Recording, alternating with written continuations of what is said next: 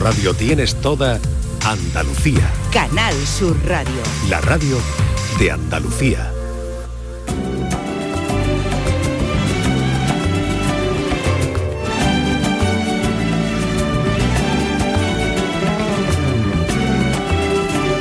La tarde de Canal Sur Radio con Mariló Maldonado.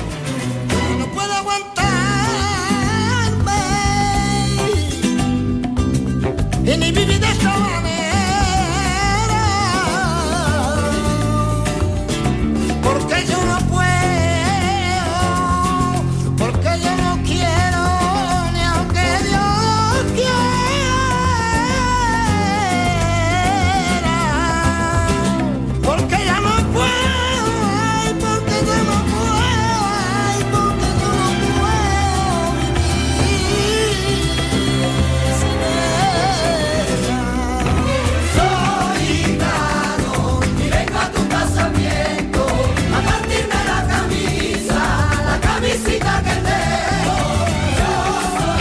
confesar que hemos cambiado hoy en la redacción un poquito la, la letra.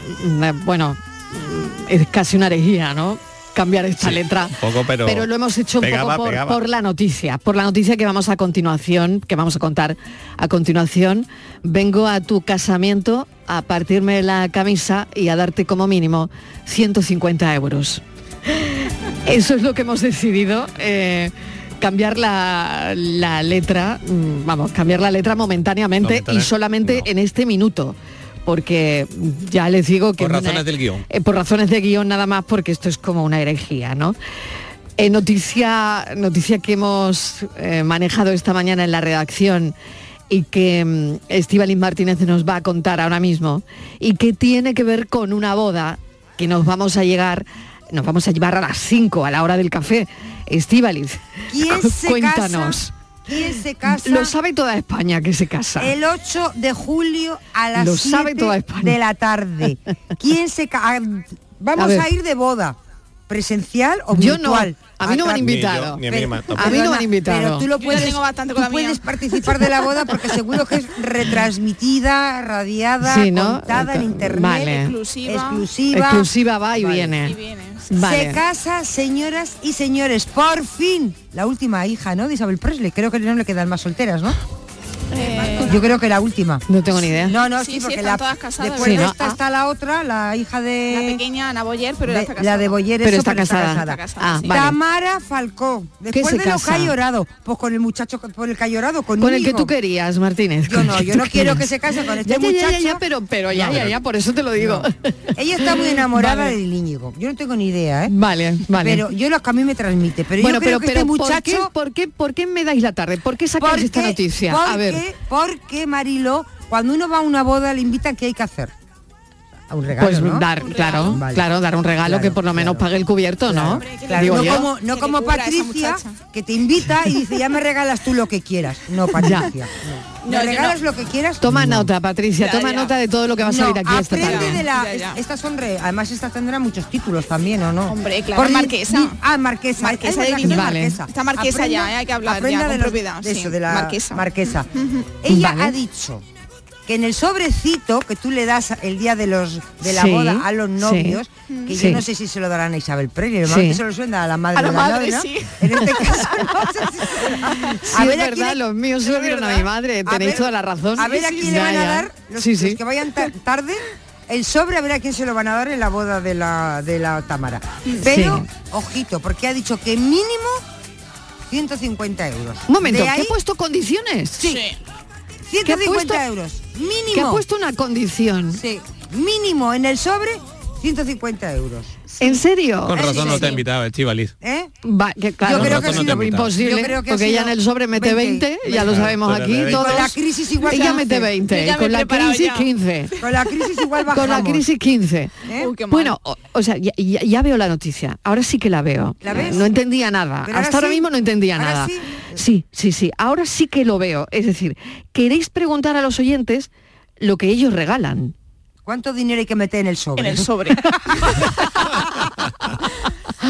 ¿Cuánto hay que meter en el sobre? Primero- o sea que todo esto de Tamara viene a que le vamos a preguntar a la audiencia soberana ¿Cuánto meten ellos en el sobre? luego, bueno, sí. de- de- dependerá de quién, Pero ¿no? tiene- Bueno, y su no. experiencia también, Pero su tiene- boda, ¿eh? tiene- Si esto han tiene tenido muchas suerte o no han tenido suerte en el sobrecito, Primero, en el si le parece Sí. de mala educación, ellos que son tan educados porque son marqueses, Sí. de mala educación decir a los invitados una cantidad mínima. Si eso Hombre, está bien, a mí no me mal. parece bien, no me Eso, parece pues, bien. Bueno, yo Porque como habrá no me quien pueda y habrá quien no. marqueses, Claro. Un momento, y tú a quien invitas lo Yo- invitas porque quieres que esté en tu mí, boda, no porque te den 150 euros. a mí no- Vamos, digo yo, o ya he perdido la noción todo, de Yo- todo. Yo, no me muevo en ese mundo, ¿eh? Yo, Yo igual es no lo, normal, Marilo.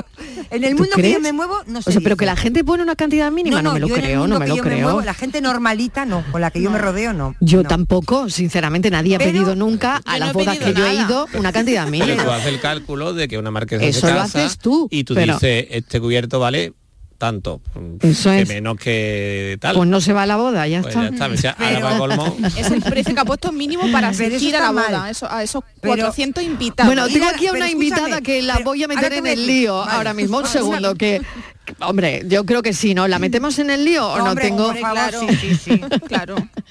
tengo aquí a Panamá Díaz, que es fotógrafa. Panamá, bienvenida. Hola. No sé si meterte a ti en este follón. y en- Méteme. Y en este Méteme, lío. méteme. Venga, vamos a hablar, ella va a impartir un taller en la térmica y vamos a hablar de ese taller, pero, pero antes, mira la que tenemos montada aquí, con una boda en la que exigen cantidad mínima para, como regalo, ¿qué te parece?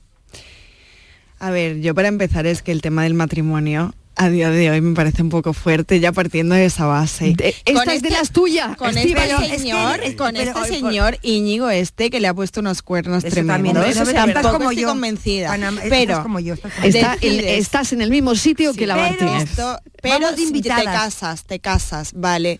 Yo me parece, mm, yo lo entiendo, lo entiendo, porque bueno, en el caso de esta mujer es que está forrada, entonces pienso, tía, pues también a lo mejor invita a la peña a tu boda, ¿no? Ahora la gente que no tiene mucha pasta, no les pida regalo, ¿verdad? Claro. pues claro, o sea, en el caso de esta mujer me parece un poco una falta de respeto, pero en el- mis amigas, por ejemplo, que se casan y están un poco peladas, pues entiendo que me pidas el cubierto. Y el cubierto es que suele ser 120 euros hoy en día, ¿no? O, Claro, ya, no, o sea, es un pastón. Pero no te ya. lo piden, ¿no? Ni tan siquiera eso, no, yo no te creo. lo piden, no te lo piden. No te lo Pero piden. No, no te es lo como una regla que no está Se escrita. Es- Exactamente. Exacto, una Mira, lo ha dicho escrita. Panamá, es una regla que no está escrita en ningún sitio, pero que si tú sabes que te han invitado y le quieres pagar a tu amiga Claro. eh, ese cubierto, lo primero que haces es enterarte de cuánto vale y pagarle luego un poquito más. Claro. No, Pero, ojo, Es ¿no? cubrir el cubierto y un poquito Sí. más de Porque regalo. esta mañana comentando en la redacción. Venga, ¿qué han dicho en de la redacción? Que esto es tema de conversación. Sí, sí. Es que esto, es tema sí- de conversación ahí hoy. sí que nos van a decir los oyentes cosas. Porque tú das un sobre, mucha gente lo da el día de la boda. Llegas con el sobrecito, taca a la, ma- a la novia de, a la madre de la novia. Pero ¿qué hay en esos sobrecitos, Marilo? ¿Qué hay en esos Claro, sobrecitos? porque te puede Kinder encontrar sorpresa. alguna sorpresita o Nos ha nada. comentado una compañera Sí. que ella encontró de todo de- en los sobrecitos. Solo una Muchos- cartita, a lo mejor de felicidades. que- Nada, que, Sí. seas muy feliz. Nada, Eso, vacíos. Vacío. Vacíos, ¿En un- serio? un gracias Oye, por invitarme rollo. a la boda. Qué mal rollo. Más de uno. Y- y Muchas sobres gracias por invitarme. a la boda. No, no, que ni eso. Que no, Ni no, eso. que ni eso. El Ni sobre eso. vacío. Y otros que igual iban dos o tres de familia, 30 euros. ¿Mm? ¿En En serio? el sobre. Sí, sí. en el sobre. Por eso te quiero decir que lo de Tamara, pero lo que hemos recibido en el sobrecito nosotros, ¿qué va en ese sobrecito? Y luego bien apuntado, ¿eh? Para cuando se case esa persona. O sea, que queréis hablar de todo esto, Porque ¿no? además- o sea, que esto es una cosa de ida y vuelta, Además, por un esto lado. me sirve mucho para mí, Marilo. Ya, ya, ya, yo estoy viendo que esto te va a servir Esto, todo. Bueno, yo voy a escuchar de todo. Que vas a terminar la tarde mm, diciendo no, no lo nada. celebro. Un máster, no, no. un máster. Sí, sí, Es voy a hacer fuerte, una ¿eh? tesis con todo Bueno. esto. Fuerte, eh, pero eh, esto está cara dura, pero entregar un sobre vacío, Hombre, vaya Se las tela, ¿eh? traen, fuerte. se las vaya, traen. vaya tela, ¿eh? Porque encima saben quién eres. Bueno, O sea, que no hablaremos que no de todo sobre eso. anónimo, que es que saben de quién es ese sobre. Porque Es el tema del café de hoy.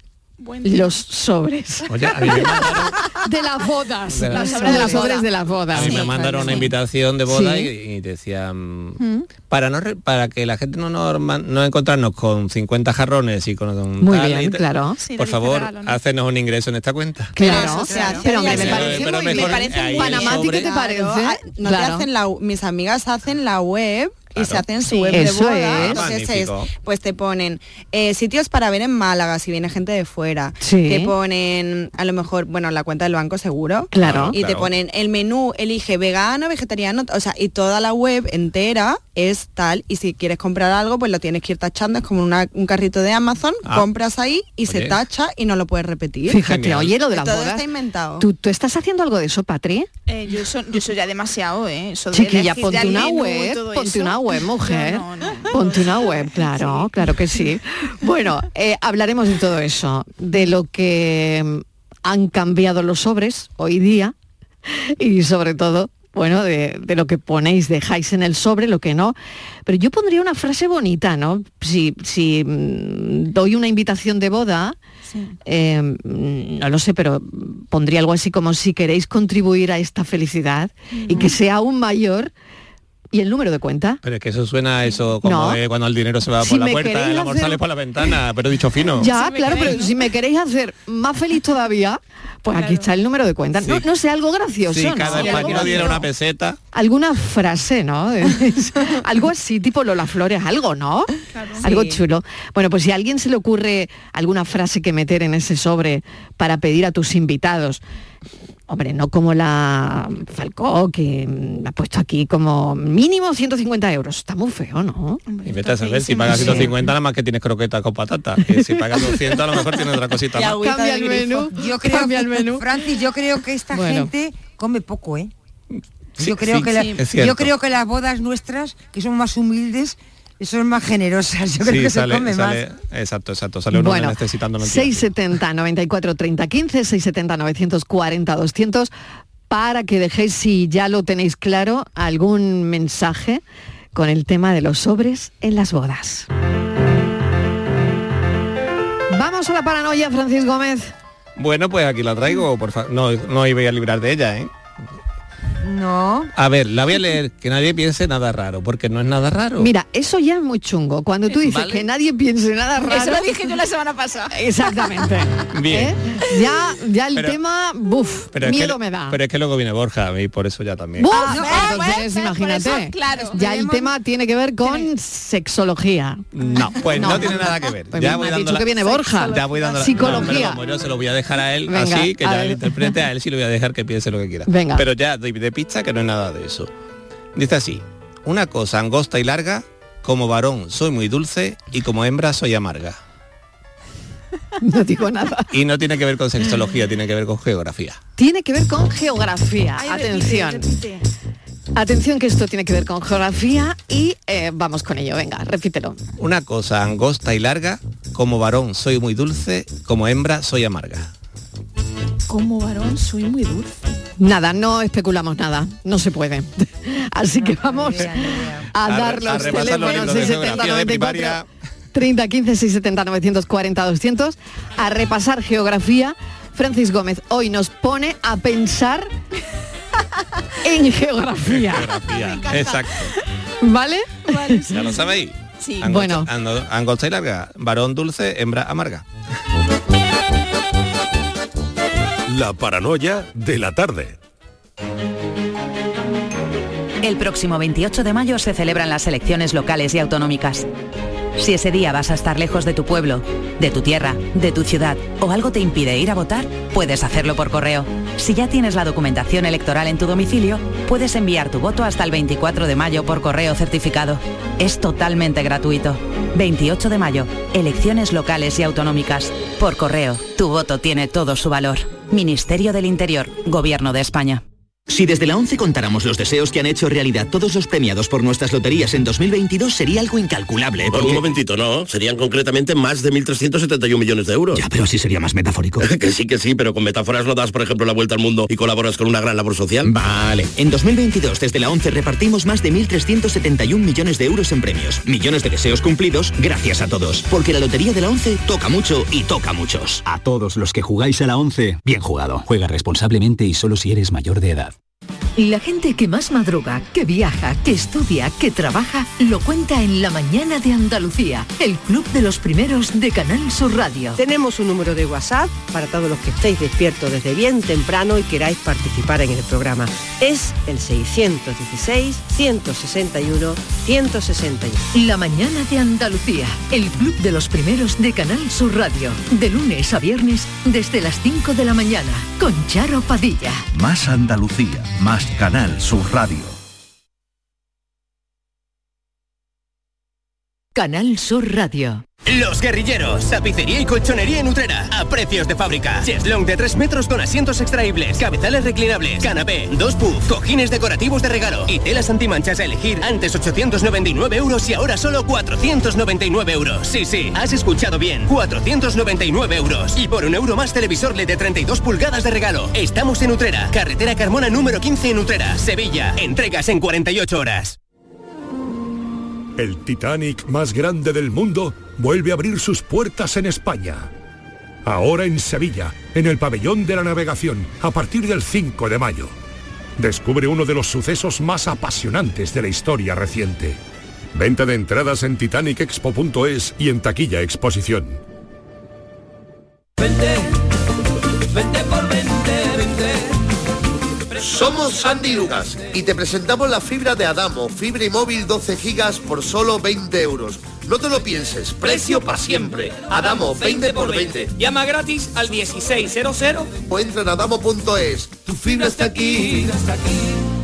Los frigoríficos del ahorro, los frigoríficos Nevir, selección de frío o congelador, motor inverter para bajo consumo, enfriamiento rápido, silenciosos. Sí, sí, frigoríficos Nevir, en blanco o inox, puertas reversibles. Ya lo hemos dicho, somos los frigoríficos del ahorro. Nevir, en las mejores tiendas.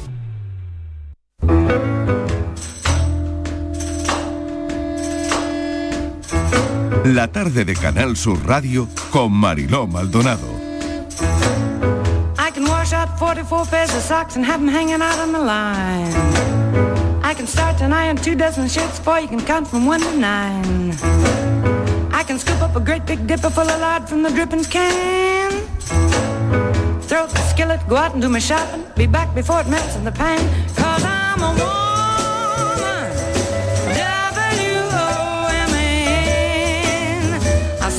4 y 21 minutos de la tarde disfrutando mucho con la invitada que tenemos en el estudio, que ya la han oído, Panamá Díaz, que es fotógrafa y que va a impartir un taller muy interesante, lo hemos pensado así, feminismos, ¿de qué va esto? En la térmica será el taller el sábado de 10 a 2 de la tarde, un montón de horas de taller. Mm, me gusta. Panamá, bienvenida. los talleres largos, gracias. ¿Te gustan los talleres largos, no? Sí. Bueno. Para profundizar un poquito. Sí, sobre todo porque sirven para eso, ¿no? Para profundizar. Bueno, estábamos disfrutando muchísimo con esto que estaba sonando. Basically,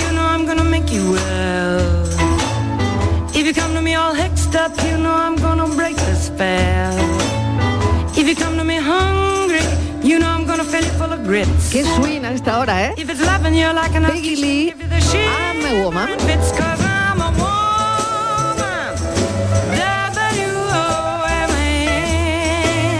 Feminismo, esa palabra que genera amor-odio a partes iguales, tú dirías que a partes iguales. Sabemos que, ¿qué es en realidad el feminismo? Hay otra pregunta.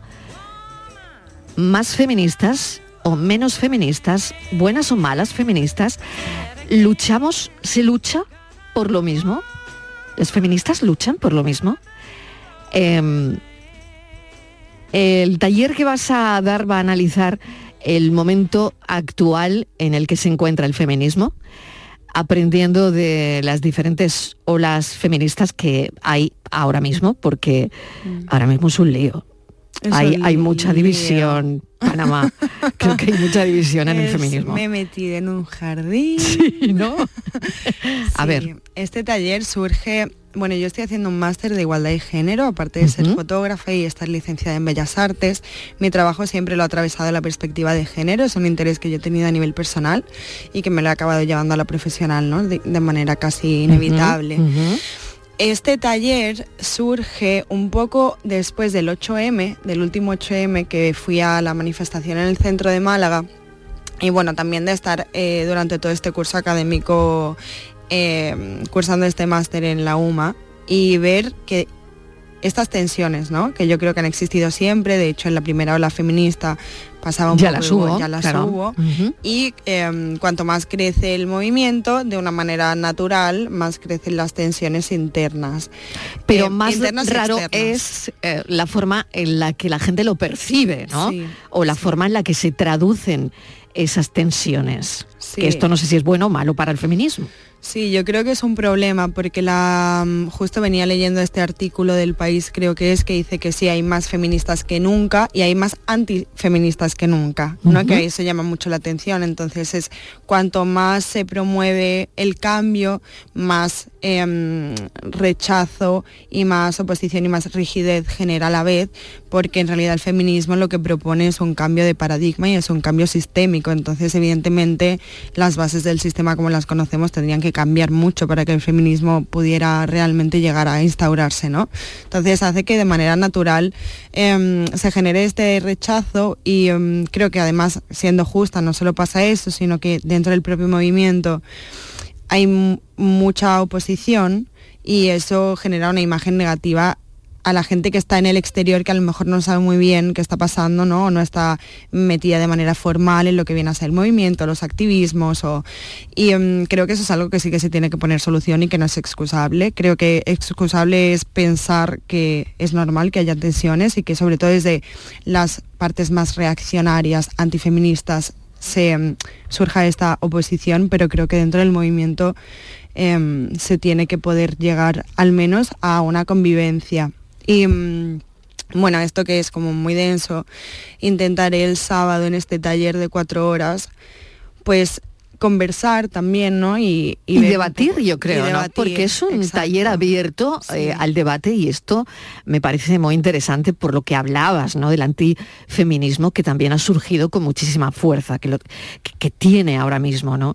Esa fuerza, por lo tanto, eh, bueno, habrá feminismo y antifeminismo, ¿no? En, en- un taller también te encuentras, evidentemente, gente que va a poner el contrapunto, ¿no? Sí, sí, yo espero siempre que sí, o sea, yo estoy siempre abierta. E incluso, por ejemplo, hago talleres de fotografía con perspectiva de género. Y viene gente que está en contra de esto, hago talleres en el ámbito rural con mujeres y ahí vienen mujeres que están en contra de esto, o sea, yo me parece fundamental y creo que solo tiene sentido en la sociedad cuando hay disparidad de opinión, me da igual que la opinión sea parecida a la mía o no, lo que sí que creo que es necesario y que por eso mismo tenemos que hacer un esfuerzo dentro del propio movimiento por intentar escuchar o mm, sentir empatía, sentir compasión y hablar desde, no desde el ego o desde la imposición de lo que yo pienso como la verdad universal, sino desde, desde la curiosidad. Ay, esta persona, aunque piense distinta a mí, está diciendo algo que me puede interesar. Podemos, es esta cosa de siempre, ¿no? En vez de fijarnos en qué tenemos distinto,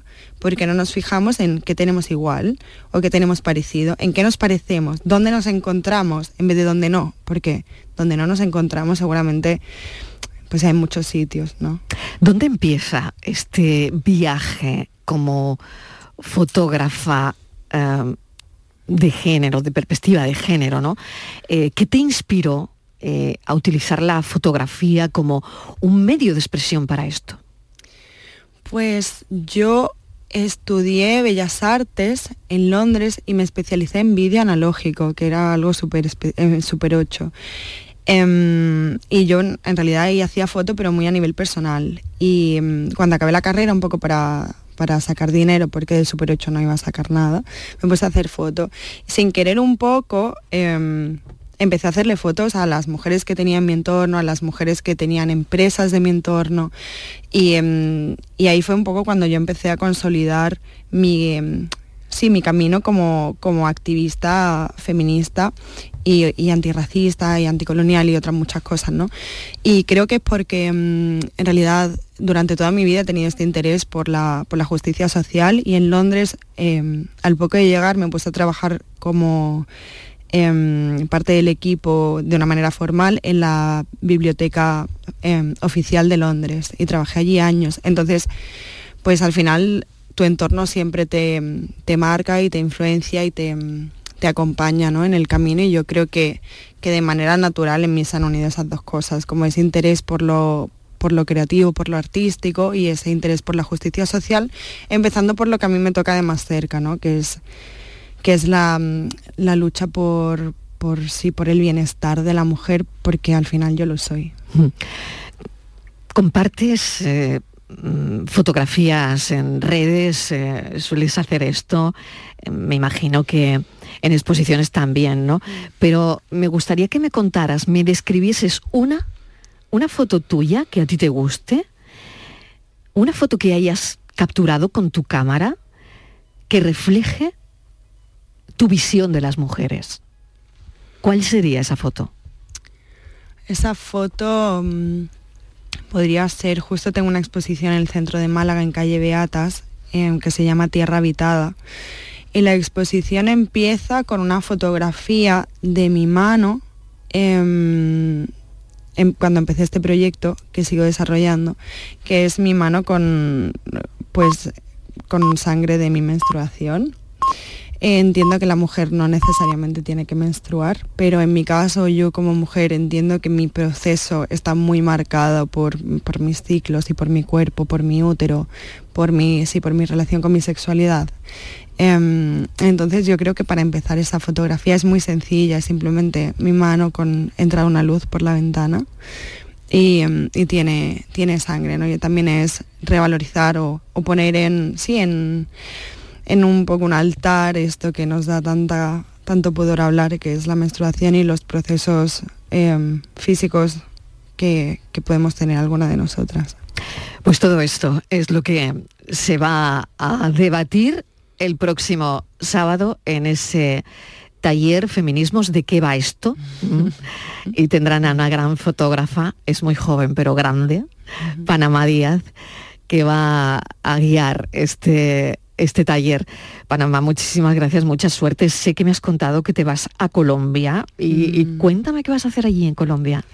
Me voy a Colombia con una beca de cooperación internacional a Bogotá y voy a estar trabajando con las mujeres que son o han sido víctimas de, de los, de las guerrillas, del conflicto armado que hay en Colombia ahora mismo. Imagínate, estás pensando, me imagino ya, eh, en todo el material, ¿no? Para mostrarle al mundo a través de la fotografía Eso es. las vivencias de estas mujeres y la vida de estas mujeres que no han tenido una vida fácil para nada, ¿no? Exacto, sí, yo creo que lo importante, siempre desde la curiosidad y desde el, sí, el pensar que yo voy allí a aprender y a escuchar y a intentar un poco ver si hay algo que pueda aportar y humanizar ¿no?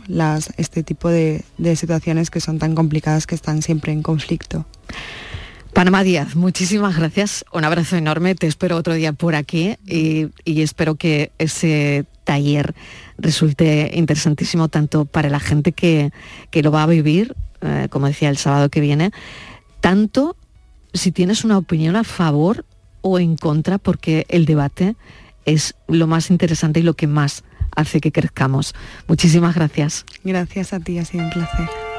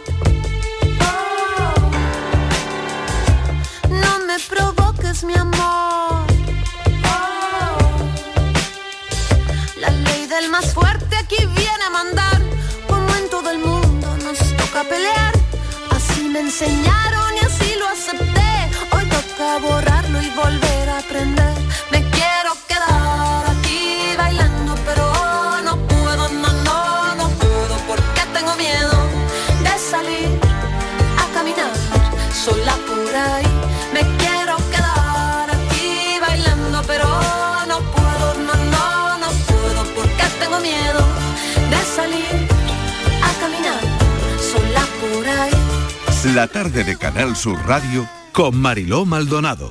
También en nuestra app y en canalsur.es.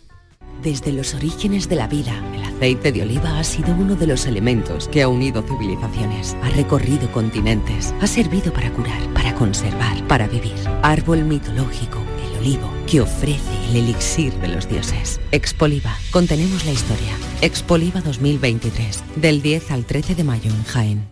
¿Será que tengo el corazón más grande? En la línea música presenta Antonio José el 13 de mayo. Sin buscarte tú llegaste tan urgente sin Venta de entradas en entradas.com, el corte inglés y discos Grammy. Tú solo dime a dónde vamos.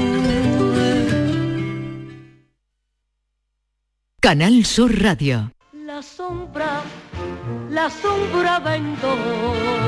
Don Manuel Hidalgo, responsable de ventas de Tordos Quitasol, nos informa. En esta época del año podemos instalar con comodidad todo tipo de tordos y carpas en todos los modelos y sistemas, tordos con motor y tordos automáticos. Pero eso saldrá carísimo. Ese es un error, José Antonio. Estamos con precios en promoción y con facilidades de pago. No me digo más. Llámenos al 954 33 29 88. Recuerde, 954 33 29 88 y olvídese de aquello ya tan lejano de... Leopoldo, échame el tordo. Y pase a la modernidad, a... Currito, dale al botoncito. Tordos y carpas quitasol, la sombra de Sevilla. La sombra, la sombra.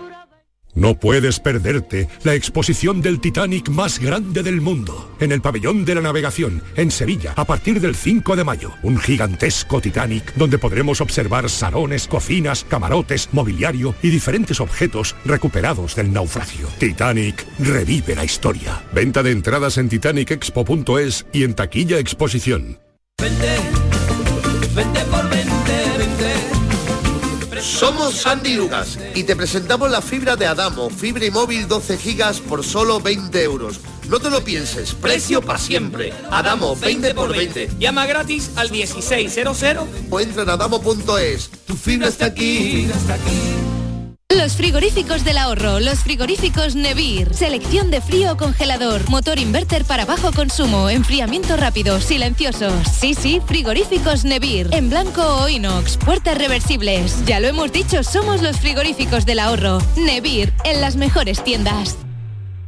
Los fines de semana nos despertamos en los mejores rincones de Andalucía para que conozcas su historia, su cultura, sus curiosidades, sus leyendas. Te invitamos a conocer una Andalucía llena de talento, hermosa, fascinante y única. Andalucía nuestra. Los sábados y domingos desde las 7 de la mañana en Canal Sur Radio con Inmaculada González. Más Andalucía, más Canal Sur Radio.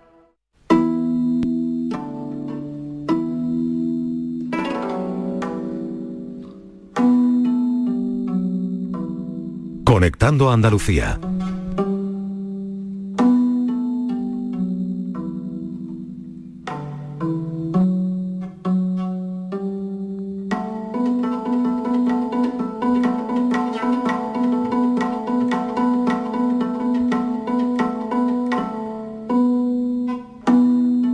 Conectamos hoy Andalucía con los fenicios.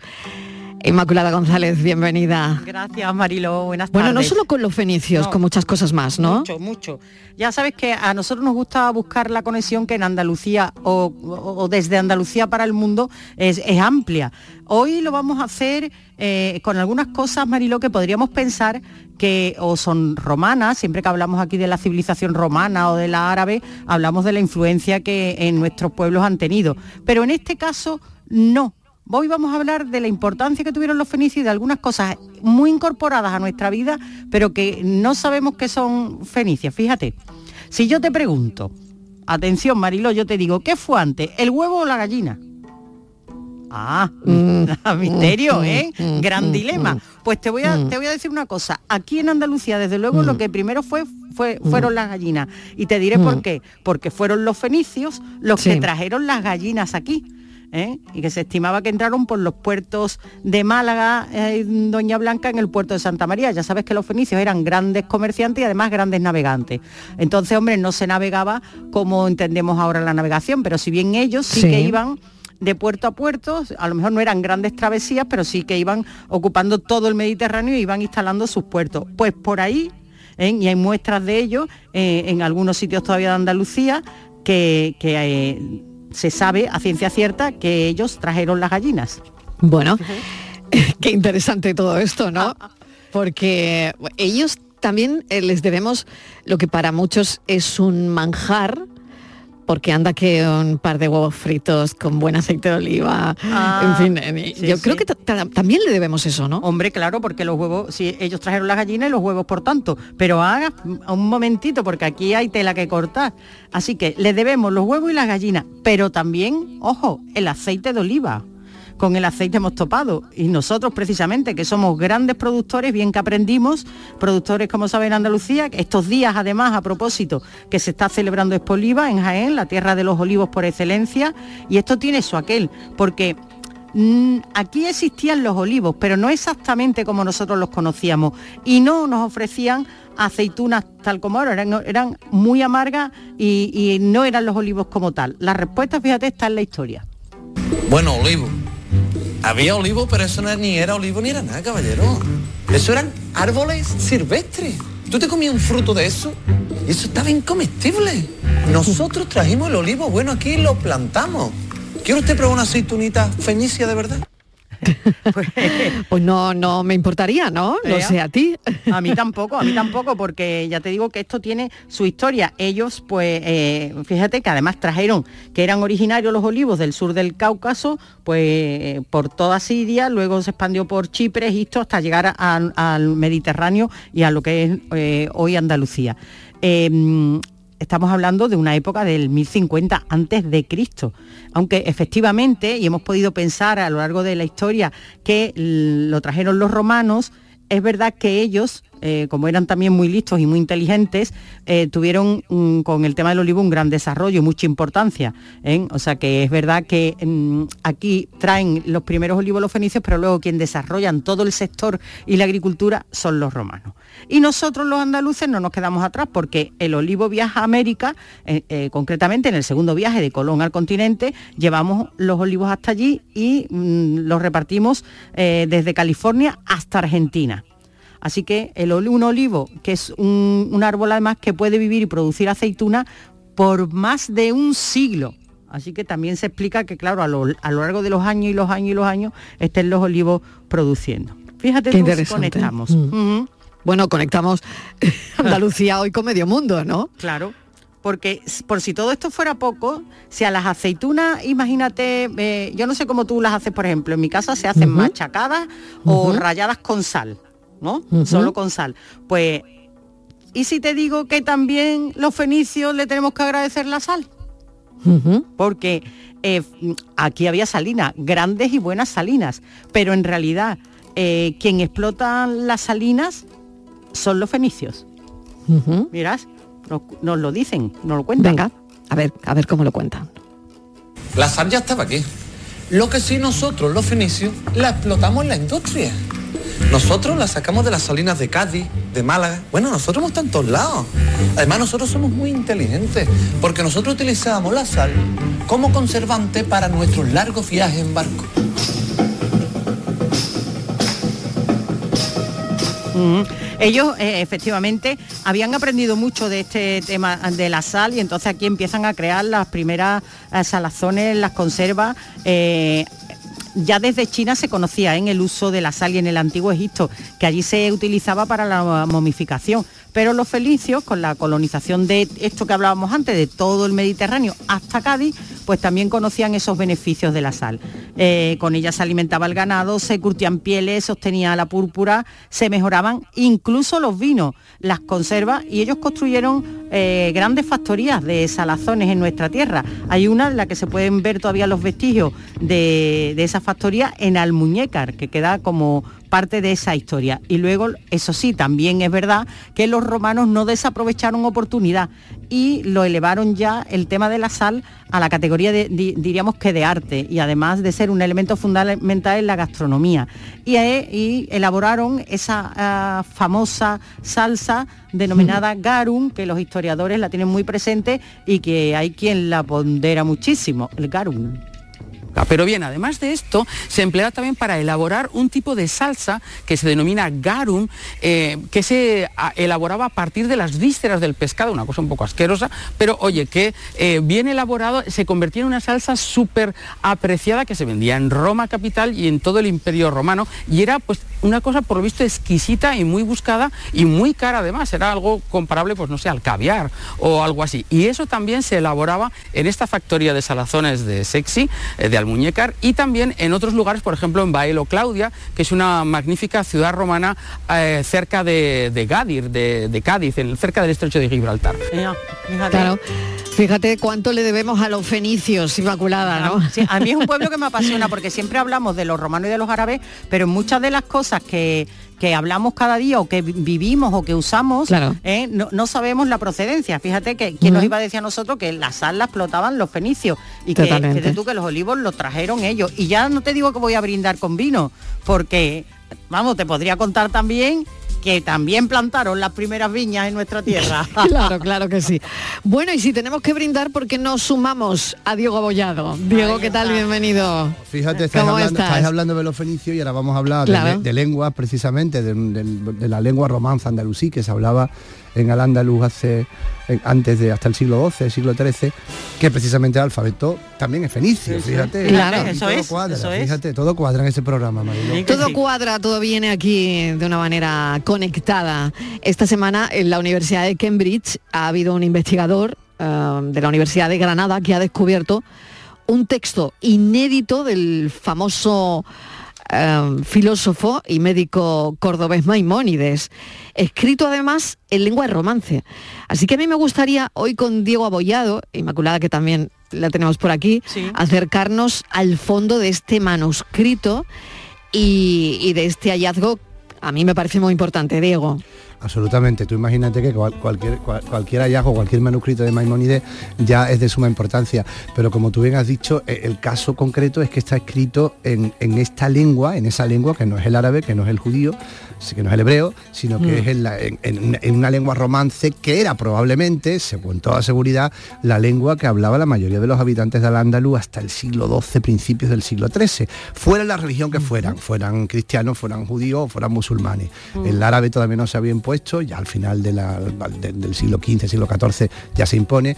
Y, y el castellano todavía no había llegado tampoco a- al andaluz, entonces eh, era una lengua mm, de origen latino, de origen romance, y es muy curioso que Maimónides no conocíamos que tuviera mm, ningún tipo de escritos con esta lengua. ¿no? Es muy Así curioso porque fíjate la importancia, doble ¿no? importancia, manuscrito Claro, del original claro. y, el- y además en una lengua que no es la lengua habitual donde encontrar, donde encontrar textos y menos en Maimónides. Por lo tanto, ahora se descubre que también escribía en lengua romance. O sea, que, que- que esto no lo sabíamos. ¿no? Claro, eso, es- eso es lo Este es eso- el eso- primero, ¿no? De hecho, Eso ¿no? es lo impresionante, de Maimónides De sí, efectivamente, claro, sí, claro, eso es lo impresionante, que, mm, que una lengua de la que mm, sabemos poco y además siempre la hemos englobado ahí con mm, las lenguas mozárabes, ¿no? Que la, la- la- la- la teníamos como asimilada solamente a los cristianos que vivían en Al-Ándalus, pero no, era la lengua común, la lengua común que ahora cada vez tiene mayores seguidores y mayores investigadores. ¿eh? Ahí fíjate, hay un, un chico, un- bueno, es- no es un chico, es un señor, bueno, digo chico porque es más joven que nosotros, que es cualquiera ya inmaculada, ¿eh? más joven que nosotros. Se llama Pablo, se llama Pablo Sánchez Domínguez, fíjate. Pablo Sánchez Domínguez es, eh, trabaja en el Museo del Prado porque hizo historia del arte, pero se ha, se ha- se ha- eh, se ha dedicado a investigar sobre la lengua romance andalucía, en la que supuestamente están escritos este texto de Maimónides, este glosario más que texto, y, y bueno, tiene 7.000 seguidores en Facebook, tiene publicada una gramática de esta lengua, traduce a la- al román andalusí antiguo obras como El Principito, la tiene traducida, y, y- y- que- que tiene un interés terrible, porque además muchas de las palabras que usamos no vienen ni del árabe ni del latín directamente, sino vienen de este román andalusí, chinchar, palabras tan prosaicas, inmaculada, Mariló, Chinchar, por sí, ejemplo, y- ¿no? Y, y palabras mucho más prosaicas, que, que- bueno. que usamos mucho en el sur de Cádiz, sur occidental, Sí. picha, chocho, vienen también del román andalusí. Mira, decir, que mira tú, mira ¿eh? que vamos a aprender hoy. Mira, pues yo no tenía ni idea de que venía del romano andalusí. Al menos Ya son teorías. Tú sabes ya que estas sé. cosas siempre son teorías, pero teorías bien, bien, bien armadas. Armadas. ¿eh? Bien Cuidado, argumentadas, efectivamente, sí, si no, y no las claro. nombraríamos Y, aquí. y Diego, que cuando- claro. siempre Marilo que nos cuenta descubrimientos y sobre todo eso de historia, de arqueología,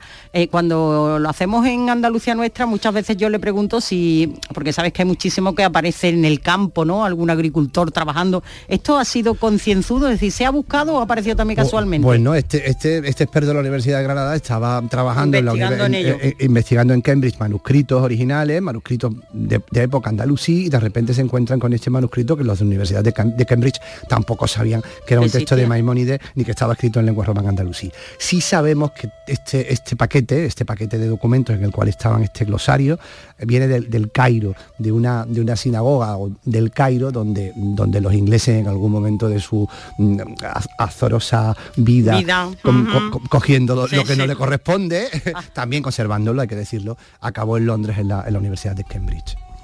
Fíjate qué importancia no tiene todo esto.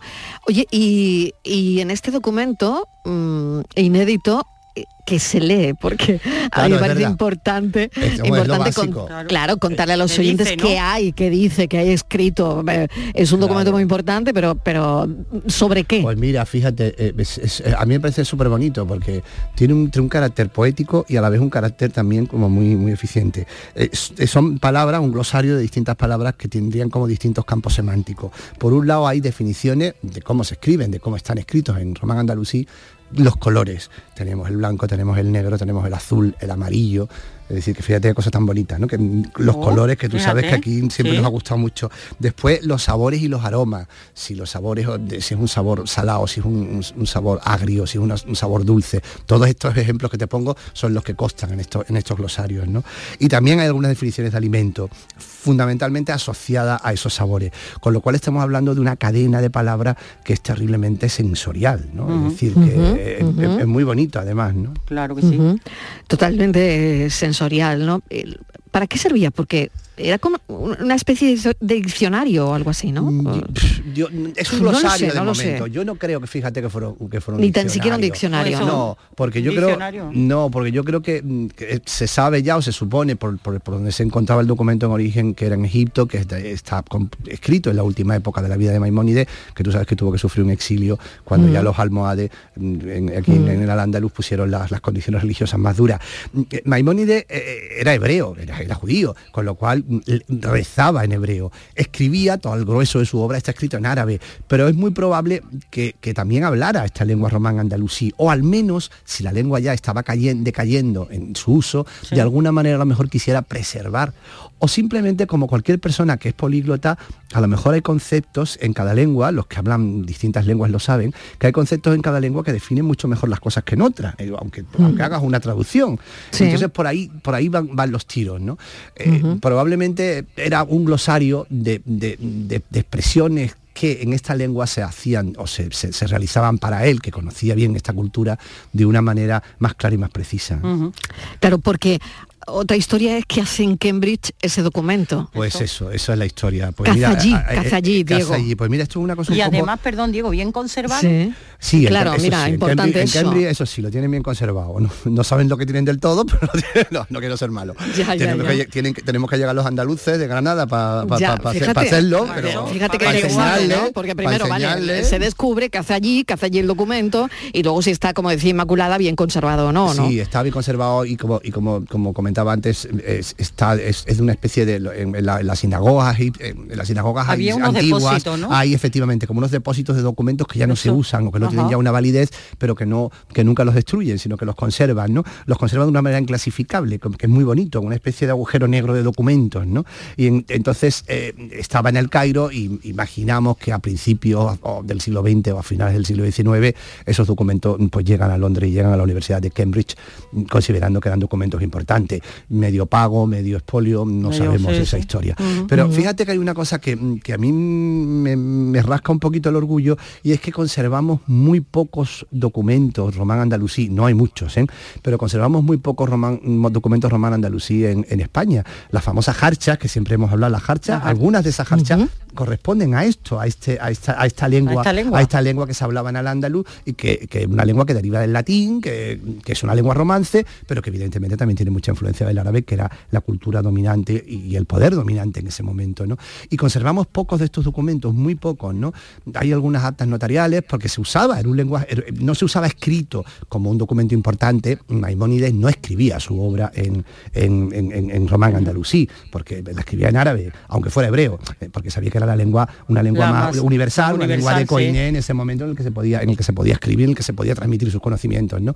Pero quedan pocos documentos de este, aunque este parece que no fue escrito ni concebido aquí en, en- en- en- en el Andaluz, sino que ya fue en Egipto, pero quedan pocos, ¿eh? hay, que, hay que entrarnos más en eso. ¿eh? Oye, ¿y somos conscientes, eh, los andaluces, del, del valor, de la importancia que la cultura internacional le da a Maimónides, ¿no? De hecho, de tener ahí ese documento apalancado que ha tenido que llegar uno de Granada para descubrirlo, pero... Efectivamente. Pero claro, por otro, si una piensa, eh, nosotros lo sabíamos, le damos importancia a esto, no, no se la damos, no lo sé. Tú sabes que... Pregunto. Todo lo tenemos ahí, los que todos tenemos en el, en el- en el- imaginario colectivo que Maimónides Mm. era un señor muy importante, que era médico, que era filósofo, que era... Es verdad que, que a lo mejor parte de su obra no, no- nos es muy ajena, porque parte de su obra es- está muy imbricada y muy relacionada con toda la cultura de los Talmud, judía, para los judíos a lo mejor tiene una actualidad aparente, pero después tiene otra obra que es muy importante y que es fundamental en la cultura occidental, que es la, la transmisión de los clásicos.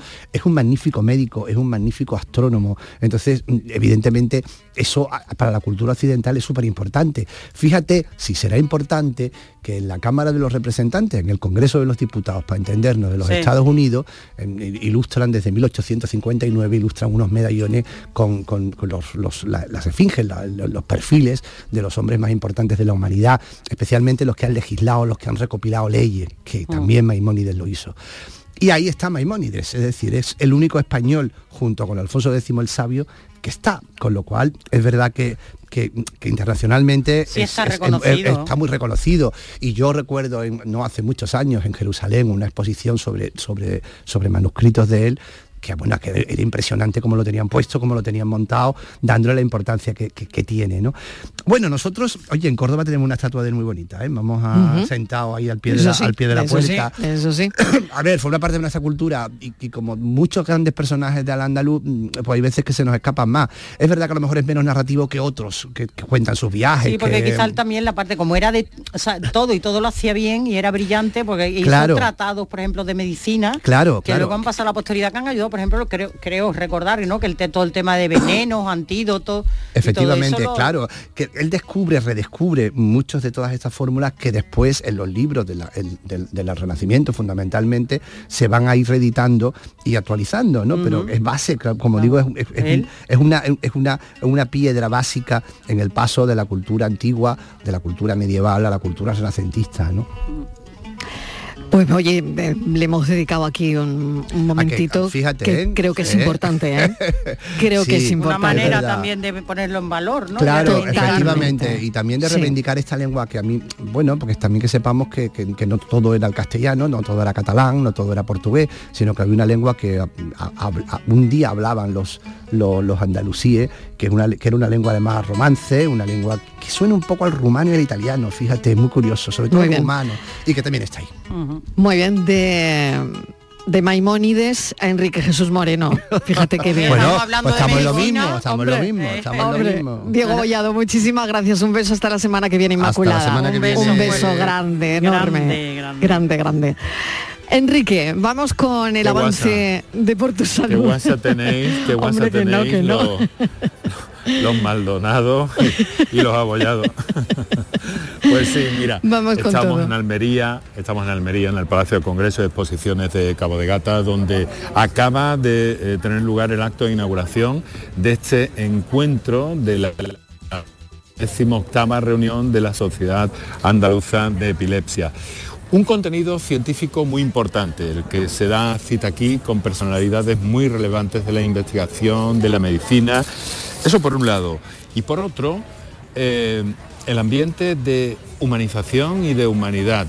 Mariló, la epilepsia es una enfermedad, como sabes, Sí. estigmatizada, que todos Sí. asociamos a unas crisis epilépticas, que no es solo eso, que además hay soluciones para la epilepsia que para el gran público son desconocidas, pero hay un, hay un estigma sobre la enfermedad.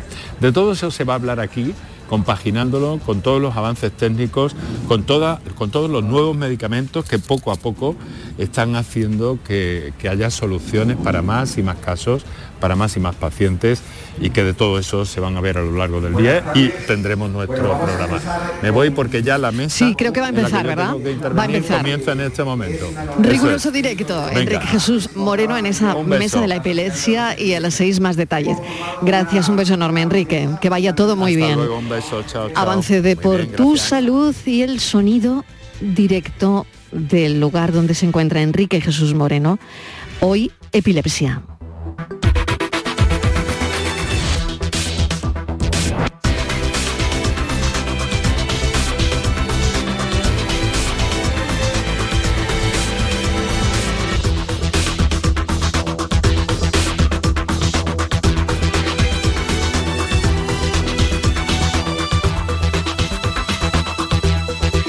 La tarde de Canal Sur Radio Con Mariló Maldonado. También en nuestra app y en canalsur.es.